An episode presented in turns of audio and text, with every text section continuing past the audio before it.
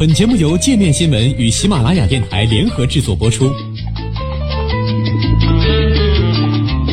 界面新闻五百位 CEO 推荐的原创商业头条，天下商业盛宴尽在界面新闻。更多商业资讯，请关注界面新闻 APP。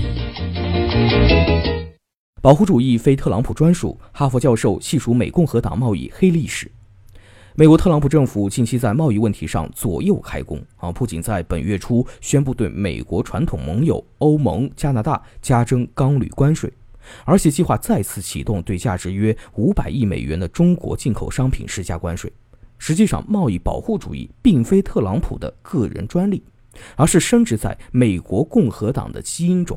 哈佛大学肯尼迪政治学院教授弗兰克尔撰文，细数了这个大佬党的贸易保护主义历史。文章称，虽然近几十年来共和党比民主党更倾向于拥抱自由贸易，但在其1854年成立后头一个世纪的大部分的时间里，共和党不仅在言语上，而且在行动上都是贸易保护主义者。为了维护北方制造业者的经济利益，免受欧洲竞争压力，他们坚定支持高关税。相比之下，民主党代表着农业出口州的利益，因此支持贸易。正如经济历史学家埃尔文在其著作《商业冲突：美国贸易政策历史》中所说，尽管没有接受任何贸易理论的训练，尽管经常成为贸易伙伴的报复对象，但美国农民承认，对进口施加限制在经济上对他们并没有好处。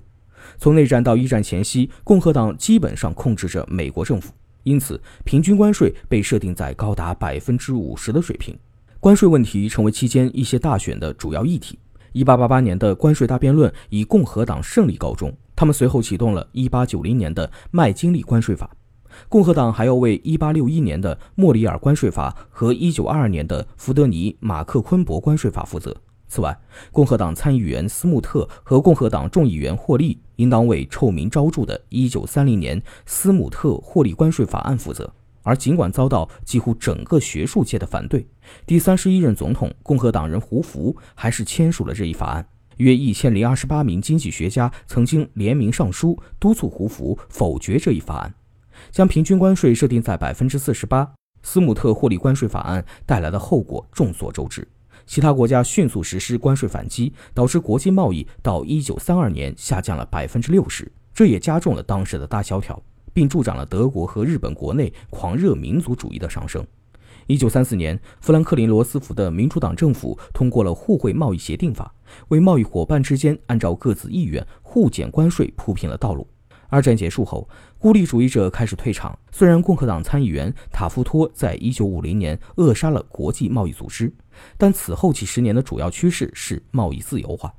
民主党政府信守贸易自由主义的承诺，这体现在肯尼迪政府的1962年贸易扩展法以及1967年该政府实施的数轮削减关税的措施。但也不可否认，1970年代以来，民主党内的贸易保护主义者要多于共和党。两党政府签署的互减关税协议一般要严重依赖国会共和党的支持票。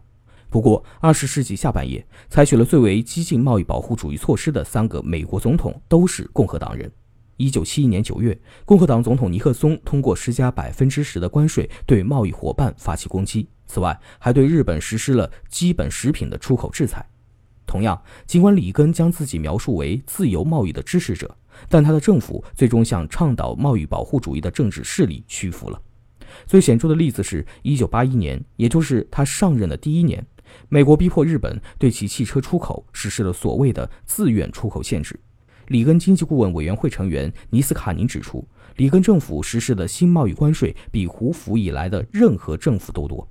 然后是2002年，小布什政府以保障措施为由，对一系列进口钢铁产品施加了高达百分之三十的关税。保障措施指，当某项产品进口急剧增长，并造成进口方国内相关产业严重损害或严重损害威胁时，进口国政府可以对该进口产品实施的限制措施。不过，这一关税措施最终被世界贸易组织裁定为违反了贸易原则。不仅如此，小布什政府的关税决定还引发美国汽车行业和其他钢铁用户的担忧，也招致了贸易伙伴的报复。基本上与特朗普政府目前的关税政策一样，产生了相同的负面影响。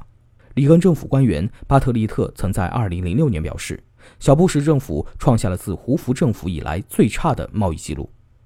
弗兰克尔说，美国贸易政策的历史似乎并不支持共和党拥护国际贸易这一说法，也不能证明民主党倡导贸易保护主义。他说，非常奇怪，好人和坏人并不能够像美国人所希望的那样界限分明，